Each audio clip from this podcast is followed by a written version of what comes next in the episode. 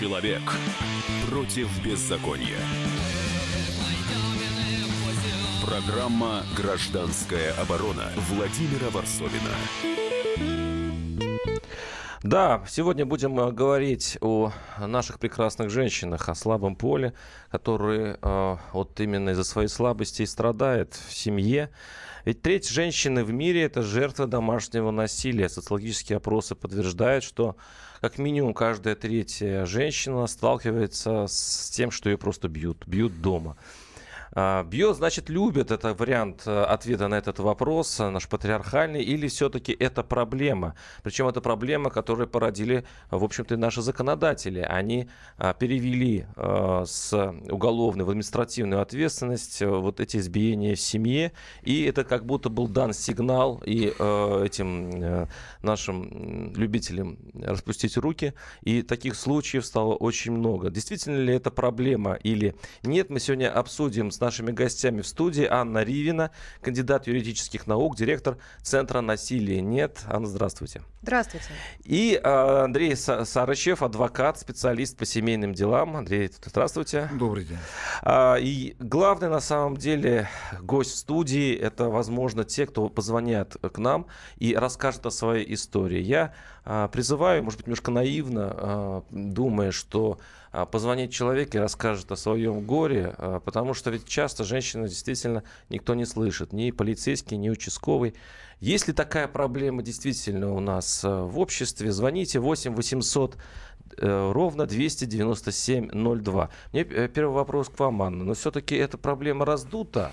Ведь есть такое подозрение, что, а, ну, бывает такой один случай на всю страну, страна у нас большая, из этого делают большие выводы. А у вас достаточно большая практика в этом деле. Скажите, эта проблема действительно такого вот общего российского масштаба, это проблема нашего общества? Я бы начала немножко с другого, если позволите, именно про то, что вы наивно просите звонить и рассказывать про свои истории. Одна из ключевых задач, которые ставит наш центр перед собой, это сделать так, чтобы эта проблема была видимая. Сейчас, к большому сожалению, больше чем 70% случаев оказываются в тени. У всех этих преступлений очень высокий уровень латентности. Женщины не рассказывают об этом, потому что им стыдно. И мы как раз хотим, чтобы стыдно было тем, кто обижает, не стыдно было тем, кого обижают. И женщины начинали об этом говорить. Нам нужно всем понять, что это действительно проблема не одной семьи. Домашнее насилие – это абсолютно международное явление, и проблема это социальная, она касается всего общества. Происходит это насилие только по одной простой причине, потому что на него закрывают глаза и потому что его считают нормальным. А, действительно, у нас очень страшные а, цифры, но нужно отметить, что наши цифры, они не отображают полную картину вещей. Почему? А, в нашей стране, в отличие от всех наших соседей, нет до сих пор закона против домашнего насилия. По этой причине в нашем законодательстве нет понятия, что такое домашнее насилие, и мы не можем посчитать... Мы единственные в Европе что... страна, где вообще этого юридического понятия нет, и где, в общем-то, насильники, ну, вместо тех, кто нас, э, не наказываются. Только мы и Узбекистан, по-моему. Абсолютно так. То есть даже не говорить про там, Швецию, не говорить про, я не знаю, Австралию. Из всего постсоветского пространства остались только мы с Узбекистаном.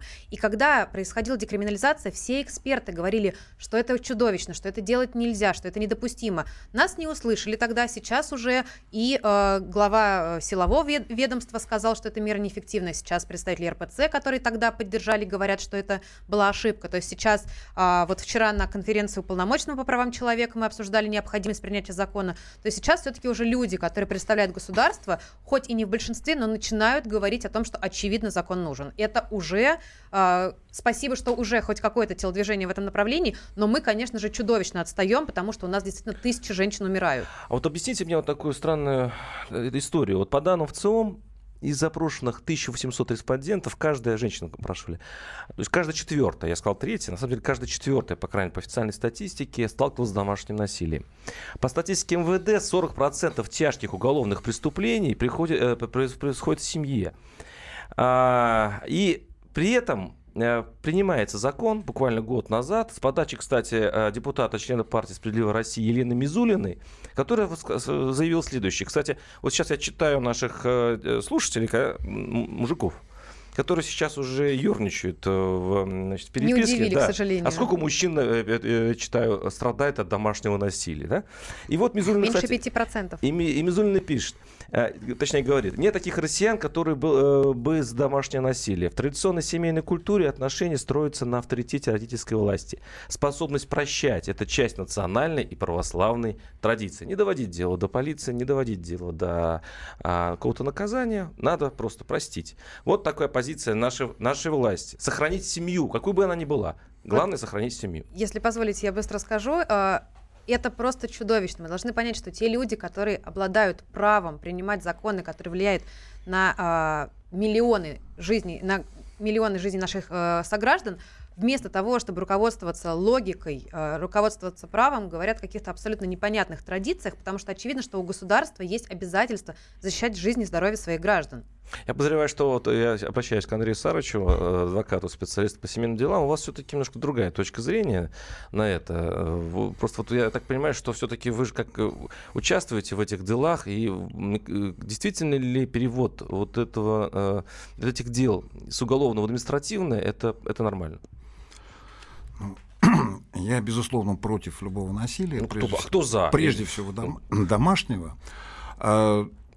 А, и я с огромным уважением отношусь к усилиям тех людей, которые продвигают соответствующие законопроекты.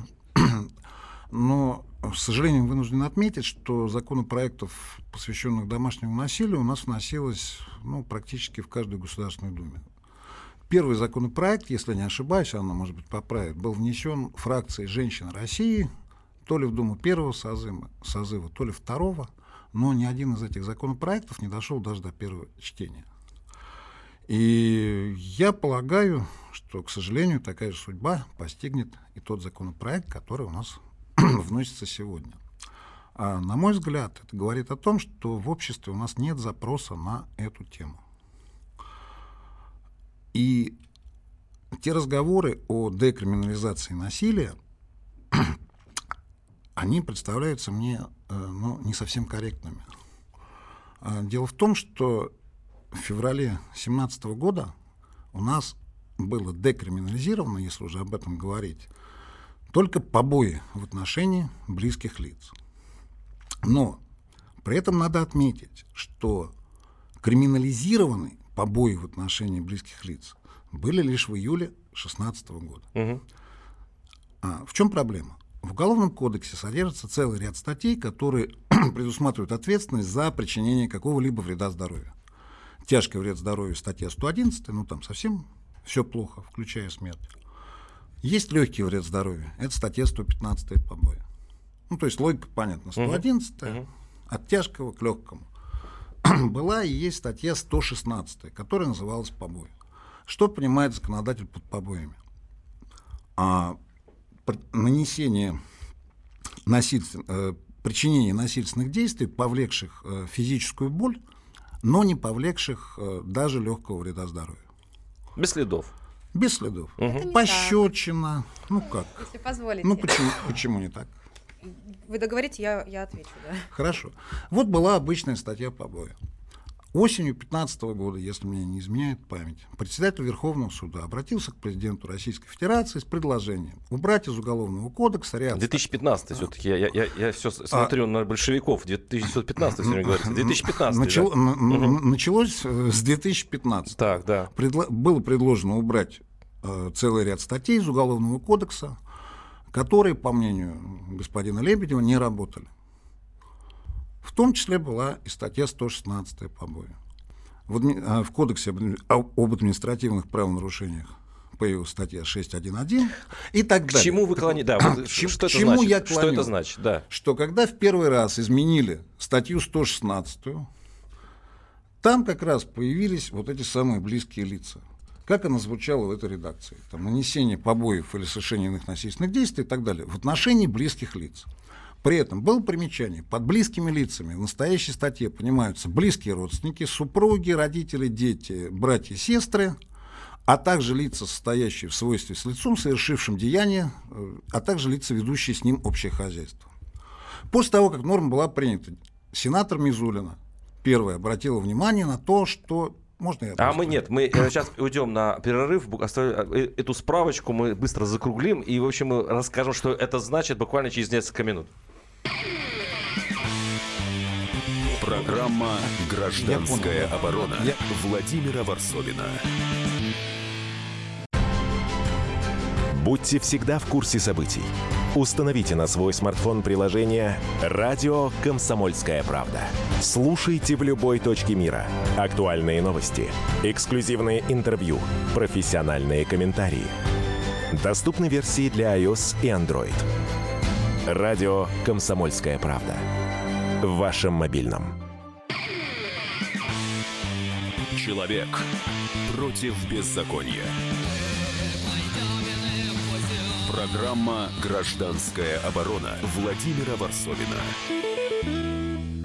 Да, что делать с этим сигналом, который а, получили а, наши мужчины, которые любят распускать руки в семье, сигнал от законодателей. Я напоминаю, что в феврале 2017 года семейные побои 116 ст- статьи Уголовного кодекса перевели в административный. Никто не стал разбираться, что это значит. Все поняли, что ко- коль это уже не уголовка, а всего лишь административка.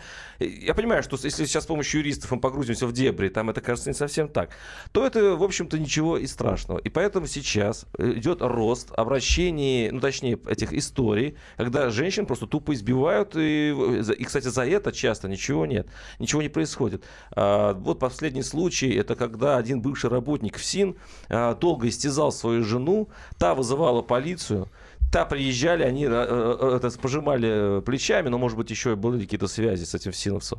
В итоге убили. В итоге Буш просто ее убил, заколотил до смерти. Вот и таких историй почему-то сейчас в России все больше и больше. Я представлю наших э, гостей в студии. Анна Ривина, кандидат юридических наук, директор Центра насилия нет. И Андрей Сарычев, адвокат, специалист по семейным делам. А, Анна, вы тянете руку, да? Да, я хочу разрушить миф, что у нас после декриминализации все равно куча статей, которые защищают против домашнего насилия. Тяжкий вред, легкий и далее по списку. И это, к большому сожалению, не так. Почему? Потому что у побоев в Уголовном кодексе была очень важная превентивная мера. То есть не допустить тех самых страшных последствий. Есть огромное количество случаев, когда женщины избивались, у них были синяки, просто гематомы по всему телу, и это рассматривалось как побои. Но я хочу отметить, очень важно, у нас у законодателей и у граждан не должно быть задачи всех преступников, которые избивают, посадить в тюрьму. Наша задача, чтобы насилия не было. Так. Наша задача сделать так, чтобы когда только первые звоночки, женщина могла пойти, есть рассказать она звонит полицию, помощь. полиция нам не нужно, приезжает. как бы, нам не нужно количество трупов, нам нужно, чтобы насилия не было. Мгм. Вот задача. Нет, правильно, но пока вот происходит так, что полицейские не хотят связываться с Не этой хотят. семейными И историями. здесь большая проблема. Еще в чем? Я просто, Мгм. позвольте договорю. А, Дело в том, что сейчас побои – это частное обвинение. И это дает женщине право на любой стадии забрать заявление. Женщина, оказывается, под психологическим давлением от мужа, От семьи, ходит туда-сюда, А ходит туда. уголовка уже бы это не и забрала. было, это было, это было И и, до декриминализации. Мгм. Поэтому мы говорим про отдельный специальный закон. А полицейские говорят, а чего мне за это браться, если она ходит туда-сюда? И сами говорят, иди домой со своими проблемами. 8 800 200 ровно 9702. У нас звонок Андрей из, из Белгорода. из да, Белгорода. да, Андрей, слушаю вас. Здравствуйте. Значит, э, проблему, над этой проблемой я э, ну, слежу, поэтому э, тут еще женщина говорит, как же так, если сейчас ему штраф влепят, то я же из семьи и потеряю деньги. Предложение.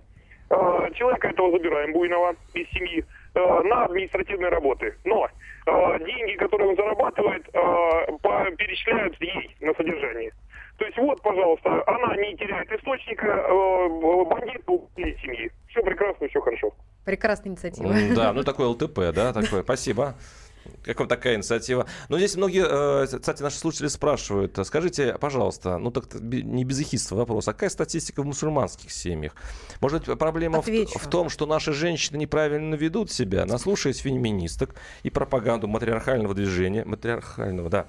И какая, и, и какая статистика измен наших женщин и женщин в южных республиках? Давайте сравним, предлагает наш читатель и слушатель. Пусть ответит женщина, э, примем участие. В общем, давайте подискутируем. Давайте. Я могу сказать сразу, что э, на самом деле статистика такова, что чем больше женщины заявляют о насилии, это не свидетельствует о высоком уровне. Это значит, что они меньше боятся об этом говорить. Потому что страны прогрессивные, страны, которые защищают жизнь и здоровье граждан, а нам нужно привыкнуть к радикальной мысли, что женщина это человек, ее права нужно защищать на уровне э, гражданских прав. А Женщины э, в странах мусульманских об этом молчат, поэтому там статистика очень низкая. они говорят, они там не изменяют. Ну, во-первых, э, у нас А вот у нас, э, э, вот получается, мужиков провоцируют. Это я сейчас говорю вот то, что Хорошо, я читаю ну, да, я лентах. просто хочу сказать именно про статистические показатели, что можно легко сказать, что у нас тоже статистика не очень высокая, потому что у нас насилия нет. Нет, если статистика низкая, скорее всего, это говорит о том, что просто женщины об этом не говорят. Они молчат, и они знают, что будут вот такие вот комментаторы, которые еще приплетут измену. Я хочу вспомнить про а, страшный случай Маргариты Грачевой, когда ей отрубили кисти рук, когда это было в лесу, она до этого ходила к участковому, просила о помощи, участковый провел разъяснительную беседу, и даже после этого находились комментаторы, которые говорили, что нормальный мужик за хорошее поведение руки не отрубит, значит, сама виновата. Поэтому, понимаете, у нас, к сожалению, люди порой такое говорят, что просто страшно читать. А, 8 800 200 ровно 9702. Татьяна из Люберец. Татьяна, слушаем вас. Здравствуйте. Да, я хочу сказать только одно. Ребята, самое главное то, что любые какие законы бы вы не, при- при- не- не предпринимало правительство, вот, все это будет бесполезно, потому что не только женщины боятся, они просто э, уничтожают себя, своих детей, вот, и ни один мужчина, который поднял на женщину руку, он не достоин быть ни отцом, ни мужем. Скажите, в вашей Так, жизни были такие истории? женщины, если на вас мужчина поднял руку, уходите сразу. А у вас были такие истории в вашей жизни? Людмила? А, отключил, к сожалению. Ну, э, Позволите, я скажу, просто я очень рада слышать такие комментарии от ваших слушателей, Мгм. потому что если действительно нам бы везде говорили о том, что если тебя обижают, уходи, мы же жили бы в другой стране. После декриминализации побоев практически все команды КВН пошутили в прямом эфире Первого канала «Спасибо Думе, теперь можно бить». Мы живем в том обществе, где, к сожалению, это до сих пор повод для шуток. Андрей, согласны? С чем? Со, слушатель...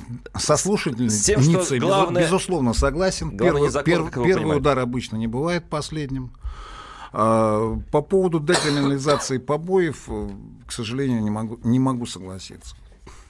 А, Я считаю, что при существующем уровне законодательства, при наличии воли, жертвы защиту она получить может. А переводить подобное... Воля, возможность. А если человек безвольный?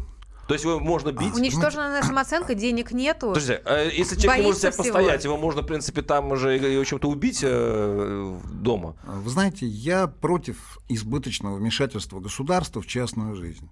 А, к сожалению, подобного рода дискуссии сводятся к этому. А в То защиту жизни и здоровья А, гражданина. То есть пр- проблема домашнего насилия заключается в том, что без согласия жертвы, собственно, ни одно дело возбуждено быть не может.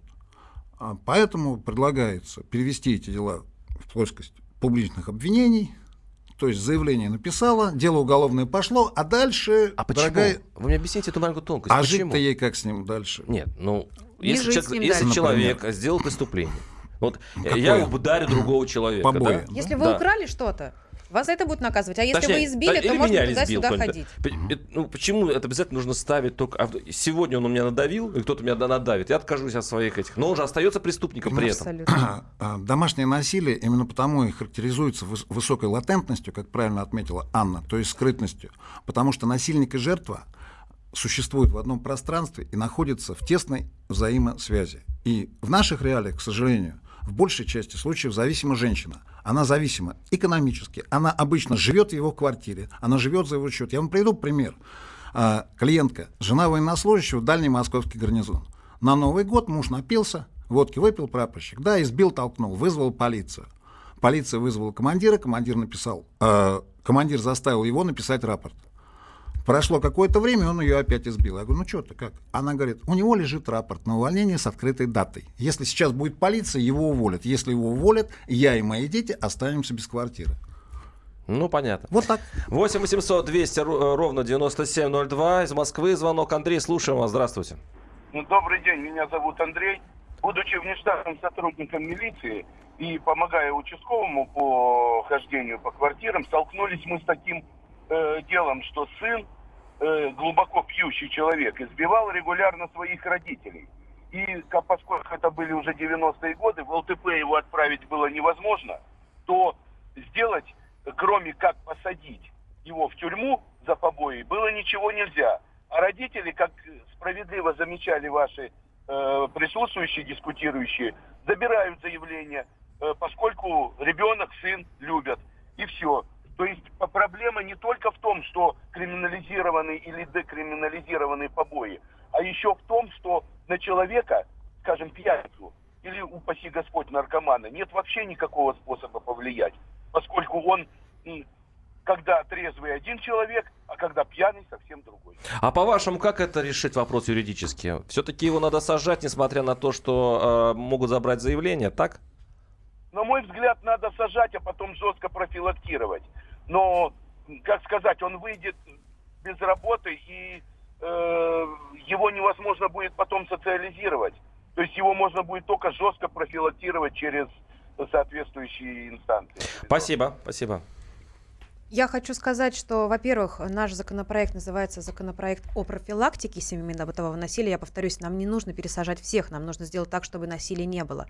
Во-вторых, а, опыт ближайших наших соседей доказывает, что когда женщина, не обязательно женщина, потому что есть три основные группы пострадавших от насилия. Это женщины, дети и пожилые люди. Когда пострадавшая, э, пострадавшая страна не может забрать заявление, почему-то эти обидчики знают, когда от их э, жертвы ничего не зависит, как держать при себе руки. Потому что они понимают, что они уже не могут сказать, иди забирай, это зависит уже от полицейских, и они сразу учатся себя правильно вести. Я призываю наших женщин, женщин нашу женскую аудиторию, все-таки самых смелые, позвоните в студию и расскажите, как, какие, э, с каким насилием вы сталкивались и какие проблемы ждет женщину, если она вдруг решится об этом заявить. Ну, вдруг есть такие смельчаки. 8 800 200 ровно 9702. Программа «Гражданская оборона» Владимира Варсовина. Смертельно больной уралец ограбил ломбард, чтобы поехать в романтическое путешествие. Суррогатная мать отказалась отдавать детей биологическим родителям и сбежала. Две семейные пары заказали убийство своего бывшего шефа. Учитель 40 минут орала на семиклассницу за опрокинутый цветок. Итальянка собирается замуж за осужденного пожизненно русского убийцу. Никакой политики, никакой экономики. У нас особый случай. Только человеческие истории, которые никого не оставят равнодушными. В студии Екатерина Белых и Антон Арасланов. Слушайте по будням с 12 часов по московскому времени. Человек против беззакония. Программа «Гражданская оборона» Владимира Варсовина. Да, сегодня мы говорим о том, бьет, значит, любит, вопросительный знак. То есть это все-таки о насилии, домашнем насилии. Треть женщин в мире жертва, да не только в мире, в России четверть, каждая четвертая женщина жертва домашнего насилия. Как их защитить и стоит ли тема нашей передачи? У нас в студии Анна Ривина, кандидат юридических наук, директор Центра насилия .нет и Андрей Сарычев, адвокат, специалист по семейным делам. И у нас э, звонок, э, звонок от женщины 8 800 200 ровно 9702 из Новосибирска. Татьяна, слушаем вас. Это вы вняли моему призыву? Э, да, здравствуйте, это я.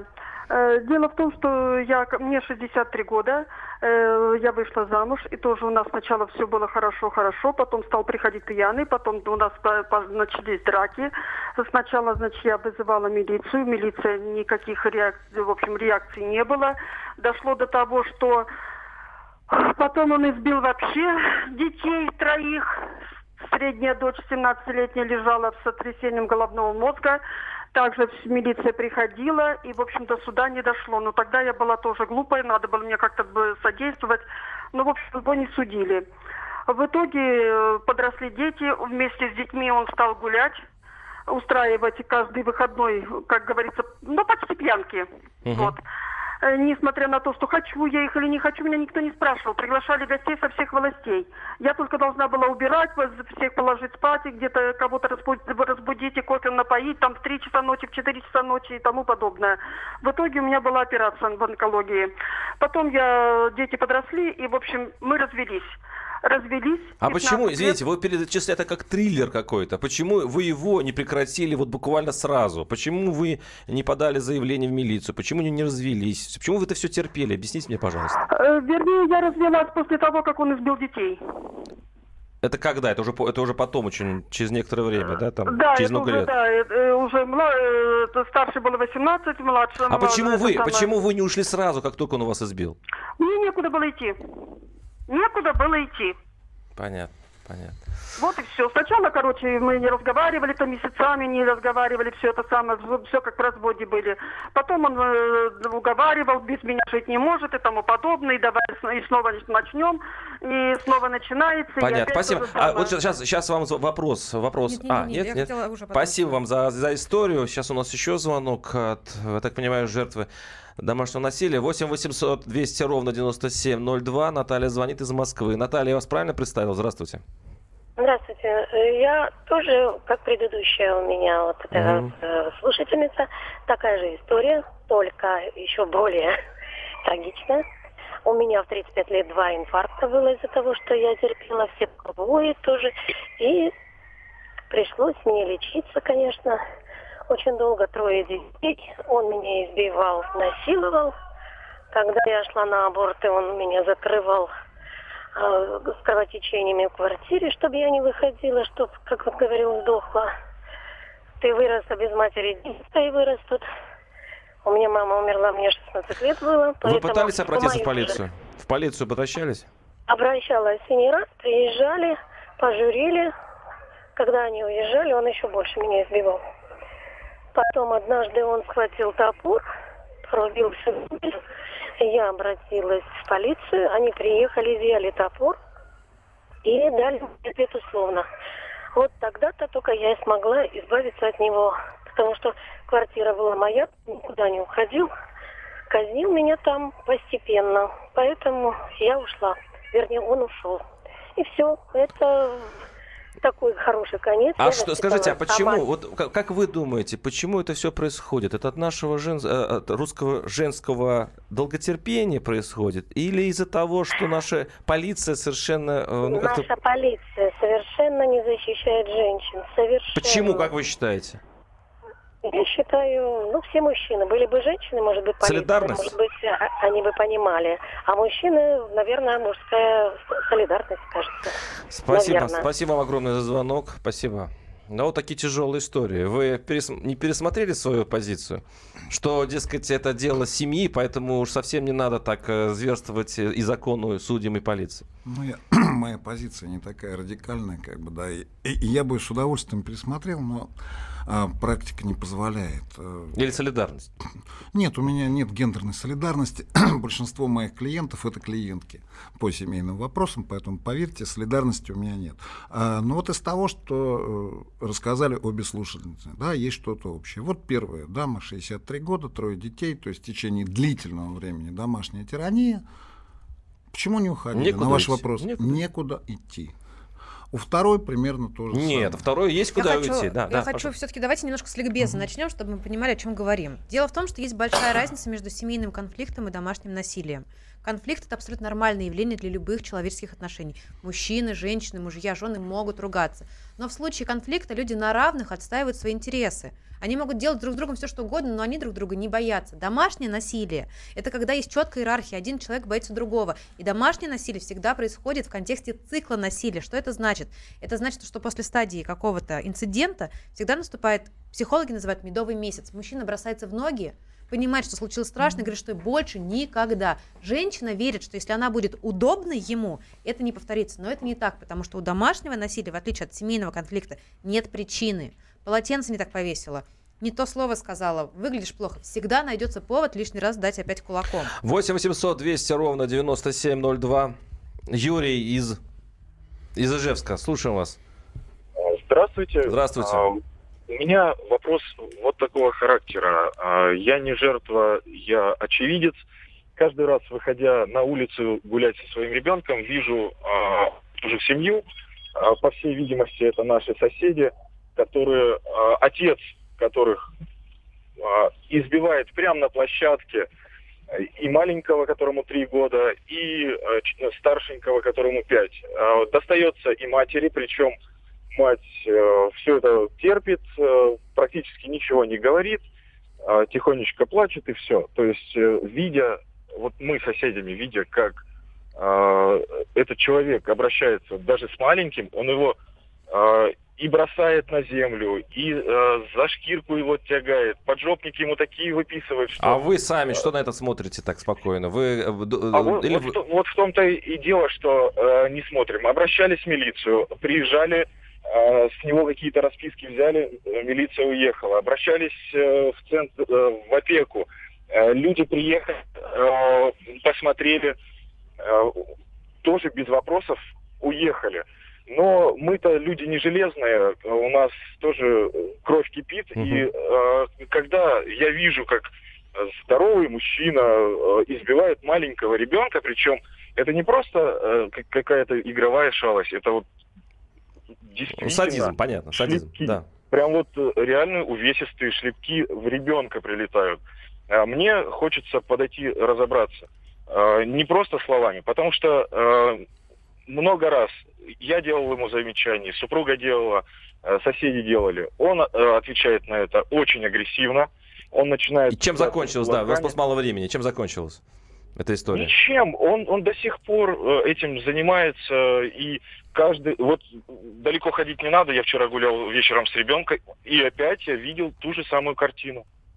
И спасибо, мы, спасибо. Делаем Спасибо. Ну вот и, кстати говоря, если вы вмешаетесь в это дело, то вы, скорее всего, сядете именно вы. Потому что если вы будете с ним разбираться и произойдет драка, то очень а, большая вероятность, что вы пострадаете, скорее всего, да, вместо... То есть, э, хотя вы защищаете ребенка. Как у, нас состоят дела о законопроектах об охранном ордере, спрашивает наш слушатель. На мой взгляд, это была бы хорошая профилактика, и следующий шаг при невыполнении требования не приближаться к жертве должен быть арест. Сначала административный, а далее после рецидива. Вот есть такая такой инструмент, который ну, вот мог каждый бы раз, когда я говорю про наш законопроект, который все никак не может быть принят, это как раз тот, который включает и охранные ордеры. Помимо этого, еще этот законопроект включает такую меру, что изолировать нужно не пострадавшую из дома, а агрессора. То есть, если этот мужчина так ведет себя с детьми на лестничной, ой, на детской площадке, то есть он совсем уже даже не стесняется того, что он делает, должны приезжать люди и отвозить его туда, где уже будет понятно, либо это судебная плоскость, либо с ним пусть работают психологи, пусть с ним работают люди, которые, ну, как-то его не пускают к нормальным, потому что, ну, ну невозможно невозможно на это. Н- нельзя так жить. Так, э, у нас все-таки э, осталось немного времени до конца передачи. Давайте попытаемся а, понять, вот что делать нам в законодательной плоскости. Или пока оставить все как есть, и для того, чтобы и жители привыкли к тому, что все-таки не все остается безнаказанным, ну и в конце концов, все-таки у нас э, образовательный уровень подрастает, и скоро, может быть, такого насилия у нас исчезнет эволюционным путем? Или надо срочно что-то подвинчивать в законах, как вы считаете? Могу сказать со стопроцентной уверенностью, потому что это факт. Для того, чтобы э, решить такую страшнейшую проблему, как домашнее насилие, нужно делать две вещи в одно и то же время. Это законодательное регулирование и это изменение социальной Какой закон нормы. должен быть? Какой закон? Тот, который уже лежит в Госдуме, законопроект о профилактике семейно-бытового насилия. Он Сколько лежит. он будет лежать еще? Он же лежит у нас уже лет, не знаю, Это зависит 10. от всех нас. 25. И сегодняшнее обсуждение, 25. сегодняшнее обсуждение лишняя капля в сторону того, чтобы он был принят. Как вы думаете, сколько он будет лежать, этот закон? И почему он так упорно там лежит? Потому что есть госпожа Мизулина. Вот почему ну, в том числе. Госпожа Мизулина у в том числе. уже в Совете Федерации а, а, не, а не в Государственной Думе. А, я не думаю, что этот законопроект будет принят, к сожалению. Мне, как практикующему адвокату, было бы интересно поработать как бы, да, с каждой из Почему? сторон, из сторон конфликта. Почему? Ну, опять же, но, новые нормы. А что... Найти для себя что-то новое в профессии, позащищать жертву, позащищать причинителя вреда. А... Это, это было бы интересно. Но боюсь, что такого закона, законопроекта у нас не будет, поскольку ни мне одному необходимость его представляется неочевидным. Вот знаете, что вот очень много сейчас женских звонков, на самом деле, я-то думал, кажется, смелых много, но, к сожалению, я сейчас смотрю на свою ленту и читаю такое сообщение. их очень много. Вот смотри, я просто вот, извините, женщины, современных тупых кур нужно сечь на гайкой, пишет наш слушатель, чтобы женщинами были. А то, как выделывается мужа оскорблять, так можно, а как же зас, заслуженного леща получить, то вопли женщина, а ты, я женщина, а ты не мужчина. Ну, человек в каком своем мире живет. Не, не, не, таких много, таких очень много. Вот можно мне, посочувствовать. Наверняка, мне кажется, таких много. Более и в этом, женщина, и в этом главная проблема. Ну, надеюсь, что это эволюционно можно решиться. И в итоге мы заживем в обществе, где насилия э, домашнего не будет. А с вами была Анна Ривина, кандидат юридических наук, директор Центра насилия «Нет», Андрей Сарычев и Владимир Варсобин, ваш покорный слуга. Услышимся через неделю. Программа «Гражданская оборона» Владимира Варсобина. Садомиты, извращенцы, моральные уроды – Они повсюду. Но у нас есть он, Виталий Милонов. Потаскушки и либеральные сетевые хомячки. Закончилось ваше время, наступает наше время, наступает программа «Депутатская прикосновенность». Будет жарко, а возможно и больно. Программа «Депутатская прикосновенность» с Виталием Милоновым. Каждый вторник с 9 вечера по Москве.